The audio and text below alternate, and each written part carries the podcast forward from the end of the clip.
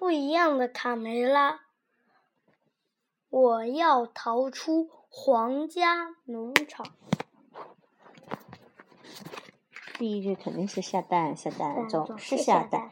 生活中肯定有比下蛋更好玩的事情。我要去凡尔赛宫的皇家农场救我哥哥。农场里现在是洗澡的时间，皮迪克带领大家进行每天早上例行的洗尘土澡。洗尘土澡。一时间，鸡舍旁尘土飞扬，大家一边洗一边快乐地唱起歌：啦啦啦，我们用沙来洗澡，擦亮羽毛；啦啦啦，啦啦啦，我们用沙来洗澡，保持健康；啦啦啦，身上不会再有寄生虫，寄生虫。如此佩罗被小鸡们扬起的沙土呛得直咳嗽。我永远不会习惯你们荒谬的尘尘土澡。咔咔。佩罗使劲咳出一块鱼骨，鱼骨在空中画了个弧形，飞向卡梅拉和小鸡们，吓了大家一跳。我们是不可以用水来洗澡的，只有用沙土才能驱除附在羽毛上的虱虫。每天早上洗个尘土澡，能保持健康。皮迪克顾不上和卢茨佩罗继续解释，忽然发现卡门和卡梅利多没有来洗澡。孩子们呢？他们到哪儿去了？卡门、卡梅利多。他大声呼喊：“卡梅利多、卡门和贝里奥正在农场外面踢足球，玩得不亦乐乎。嘿，卡梅利多，你爸爸叫你回家洗澡呢。贝里奥，传个头球给我。放心，我一会儿就去。作为足球冠军，是从来不会缺席锻炼的。等会儿再洗澡。”贝里奥卯足了劲一记头球，只见球远远地飞出场外，朝着围墙上看热闹的刺猬兄弟砸去。哎呦！刺猬尼克，刺猬尼克被砸中了脑袋。等他抬起头的时候，把大家都逗乐了。你现在的造型有点像，看上去就像戴了个假发。你可笑的新发型让我觉得像一个人，但怎么都想不起叫什么名字。卡门指着刺猬尼克，忍不住大笑。这时，一辆非常豪华的马车从远处飞驰而来，驾车人挥舞着马鞭，大声吆喝：“驾驾吁！”还没等小伙伴们回过神，马车已停在了离他们只有几步远的地方。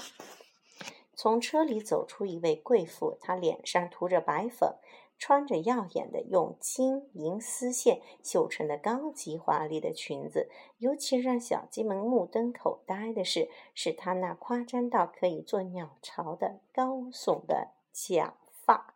你们好，贵妇高傲的和小鸡们打着招呼。贝里奥和卡梅利多半张着嘴，一时间没反应过来。只听贵妇语速飞快地指着卡梅利多，兴奋地说道：“瞧，我看见什么了？我从来没有见过这么漂亮的小母鸡。”贝里奥疑惑地朝卡梅利多看去。“可是，夫人，我不是小母鸡，我是大公鸡。”四位皮克望着贵妇，终于找到了答案，指着尼克的脑袋，哈哈大笑：“哈哈，现在我知道你像谁了。他像谁？就像这个贵妇，对不对？头上也有那么一个大大的假发。好帅的小公鸡，我爱死你了！把你放到我的农场，再合适不过了。哦，我要把你带到凡尔赛宫去。”贵妇满意的望着卡梅利多。卡门在一旁再也忍不住了，他喊道：“不许你把他带走！他在这里过得很好。”贵妇没想到居然会有人和他顶嘴，非常生气。“我是玛丽安托瓦内特，法国的王后。我决定的事不可能改变，你懂吗？”卡门也不甘示弱。“我是卡门，这是我的鸡舍，他是我哥哥，你不能带他走。”玛丽王后没有理睬卡门的路话，回头瞥见了贝里奥，高兴地惊呼道：“哇，还有这只小山羊，好可爱哦！”贝里奥惊呆了，正在想着怎么解释自己不是山羊而是绵羊的时候，玛丽皇王后已转身上了马车，随后命令车夫把卡梅利多和贝里奥抓上车带走。卡梅利多和贝里奥这下才反应过来，自己已经被这漂亮又凶恶的王后劫持了，可能要永远离开家了。急得大喊：“卡门，救命啊！卡梅利多，贝里奥望着飞快驶去的马车，卡门已无能为力了。他赶忙跑回鸡舍，把坏消息告诉大家，想办法救哥哥和好朋友贝里奥。绵羊鄙视的看了他。话说卡梅利多和贝里奥糊里糊涂的被玛丽王后带到他的皇家农场，迎面看到的是戴着假发的绵羊、胖猪和驴子，连动物都戴假发哎。绵羊鄙视的看了他们一眼，鼻子一哼，非常不屑。哦，乡下人，他们甚至都没学会鞠躬。卡梅利多还没搞清楚什么是乡下人，只听到身后传来一声大喊。给我老实点，说你们俩呢？如果你们胆敢试图逃走，哼，到时候让你们知道我的厉害，明白了吗？一只佩戴着宝剑的大红公鸡雄赳赳的从后面走过来，卡梅利多吓坏了，小声地说：“好的，我们保证原地不动。”玛丽王后突然从屋里出来，手里摇着铃铛。游戏时间到喽！大家来和新伙伴一起玩吧！你们在这里从来不会无聊的。谁来想个新游戏？胖猪极其不愿意的低声说道：“哦不，他又开始玩愚蠢的游戏了。哎，总是没完没了重复，一点创意都没有。”绵羊附和着，驴子闷声叹了口气。卡梅利多一听要做游戏，立刻忘了恐惧，争抢着回答：“我我有新游戏。”瞧把你能的！驴子、胖猪和绵羊对卡梅利多怒目而视，嫌他多嘴。我我没有新游戏。我的天，凡尔赛宫那么远，卡门早已有了主意。我当然不能靠腿走去，但我可以坐飞禽航空。什么？飞禽航空，公鸡爷爷第一次听到这个新名词。皮迪克明白了卡门的用意，他在围墙上搭起一块木板，对卡门说：“来吧。”飞禽运输机准备好了，你肯定能用这个当降落伞吗，佩罗？这是根据羽毛动力学原理制造的，附带两个双层加厚布料安全气囊。卢茨佩罗得意地站在墙头解释道，并且带有降落阀门。他指了指绑着裤脚的线。好了，把卡梅利多和贝里奥给我们带回来吧。皮迪克轻轻地拍卡门的肩膀，保证完成任务。卡门自信十足。爷爷，这样的高危动作可不是您这个年纪能做的。大嗓门悄声说。公鸡爷爷生气地白了他一眼。记住，甭管到了什么年龄，身体健康就行。说时迟，那时快，公鸡爷爷举着大嗓门和小胖墩从墙头猛地跳到木板上，卡门一弹，飞了起来。OK，我准备好了。卡门抱着降落伞站在木板的一端，跳上去就飞上去了，对吧？足球其实很简单，只需要跑步并把球踢进两根杆子之间就行了。卡梅利多在空地的尽头插了两根杆子，他们要准备玩游戏了。玛丽王后看后直摇头：“哦，不，不可以跑步，尘土会把我的裙子弄脏的。”卡梅利多不想因王后的怪癖而踢不成球，便建议道：“你可以当裁判呀。”玛丽王后兴奋地拍手：“好耶，好耶！哦，裁判是干什么的？”贝里奥扔在一旁，不知道如何解释。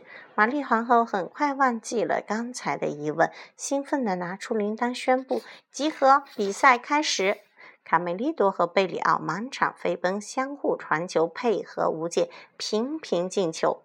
给我接球，哈哈，我又得一分！贝里奥开心地欢呼道：“绵羊一直没接到球，这个游戏真是愚蠢极了。”玛丽王后也跟着欢呼：“我赢啦！我赢啦！我赢啦！”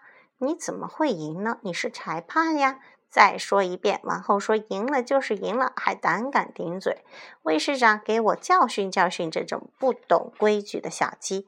恰在此时，卡门从天而降。贝利奥和卡梅利多实在没想到卡门会用这么奇特的方式出现，齐声惊呼：“卡门！”卡门径直朝玛丽王后走过来，严肃地说：“赶快放人！我是来接我哥哥还有好朋友贝里奥的。”玛丽王后这辈子第一次听到有人敢命令她，气坏了。哦，你好大胆子，敢命令我，看我怎么惩罚你！贝利奥赶紧过来打圆场。其实这里还是不错的，我们正在踢足球呢。还有一个好处，这里禁止洗澡。卡梅利多凑过来小声说：“玛丽王后用恩赐的口吻对卡门说：‘你可以留下来，但必须乖乖的。’”餐桌上，贝里奥饿得发慌，迫不及待地想从桌桌上拿吃的。公鸡卫士长恶狠狠地盯着贝里奥：“把你的臭蹄子放下去！”王后没说开饭前谁也不许动。卡门看着桌对面戴着假发的绵羊、胖猪和驴子，奇怪地问卡梅利多。他们的模样怎么怪里怪气的呢？玛丽王后不能允许发号施令的权利被剥夺。她摇着铃铛宣布：“游戏时间结束。好了，现在是王后午餐的时间了。”随后，玛丽王后端着一盘菜出来了。好，开饭！大虾海鲜拼盘加番茄浓汁。玛丽王后拿起一个大虾递给卡梅利多：“来，大口吃吧。”卡梅利多从没吃过海鲜，吓得直往后退。绵羊立刻向王后报告：“他把爪子放到桌子上去了。”玛丽王后最忍受不了，居然有人会不听话，还弄脏了桌布，对卫士卫士长大喊：“不，把他抓下来！”公鸡卫士长拔出剑，跳上桌子，准备抓卡梅利多。卡梅利多也不甘示弱，抓起桌上的番茄大虾对抗。桌旁的驴子一看，好戏开演了，立即对胖猪说：“要不要赌一局一百法郎？我赌小鸡他们赢。”胖猪马上附和：“好，打赌。”卡梅利多和公鸡卫士长过招了好几回合，险象环生。卡门卡门觉得持续下去，哥哥一定打不过公鸡卫士长。他悄悄将海鲜拼盘挪到了桌子中间。就在公鸡卫士长将卡梅利多逼到桌角，眼看卡梅利多就快招架不住时，公鸡卫士长后脚一不小心踩到卡门摆放的菜盘上面，仰面摔了下去。玛丽王后对这个结果非常不满意。够了，一点都不好玩。明天就把鸡宰了炖汤喝，还有烤羊排、红鸡炒仔鸡、红酒。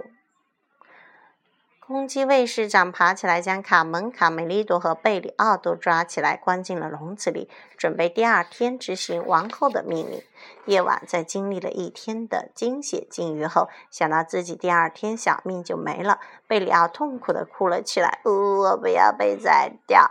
放心，贝里奥，我来想办法。卡门始终没有放弃希望。胖猪在树下感叹道：“真遗憾，其实我还是挺喜欢踢足球的。”比王后的那些狗屁游戏好玩多了。没准我们可以帮他们逃跑。绵羊踩着驴子的背，跳上去打开了笼门。我们要赶快逃离这个魔鬼农场。你们走了，王皇后一定会拿我们出气。到那时，就轮到我们被烫炖烫了。哦不，我不想被烤成，做成烤乳猪。卡门沉思片刻，想到了一个好办法。在大门口的草垛上，公鸡卫士长鼾声如雷，正在做着美梦，梦见玛丽王后在和他打招呼：“我英勇的卫士长哟！”这时，一阵马蹄声从门口经过，公鸡卫士长睡眼朦胧地看到车里玛丽王后伸手和他打招呼。卫士长放行王后的马车出了大门，突然楼上传来玛丽王后的尖叫：“还不快拦住，蠢货！”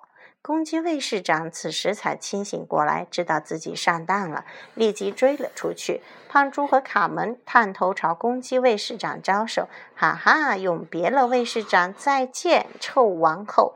就在小伙伴们以为胜利逃脱的时候，卫士长突然出现在车外，吓得大家慌了神。卫士长抓住车门，马上就要冲进来的时候，卡梅利多对贝里奥大喊：“该你出头了！”贝里奥卯足了劲，用头狠狠地朝车门撞去。公鸡卫士长随着车门跌了下去。第二天，重获自由的小鸡们和新伙伴踢起了足球。公鸡爷爷在场边为小鸡加油。哈！卡门和卡梅利多在邀请小伙伴边踢球边洗澡。卡梅利多开心地笑起来。对他们没有食言。胖猪早就想一试身手，踢出一记漂亮的弧线球。耶！贝里奥尖球一顶，球朝围墙外飞去，又砸在了刺猬尼克的头上。咦，你不觉得他的发型和某人很相似吗？胖猪突然发现，玛丽安托瓦内特真的是法国王后哦。